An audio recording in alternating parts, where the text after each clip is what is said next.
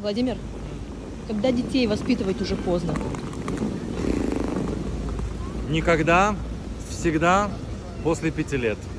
А, До пяти лет мы формируем личность ребенка и его э, возможности к свободе и к самореализации.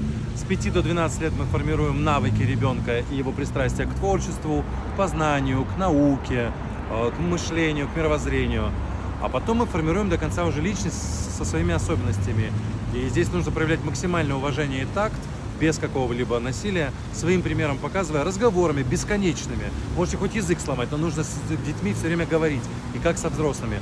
Про то, что такое хорошо, что такое плохо, про то, как себя нужно вести в тех или иных случаях, и что будет или не будет, если себя э, будет случиться та или иная ситуация. То есть учить ответственности и позитиву. Все в ваших руках.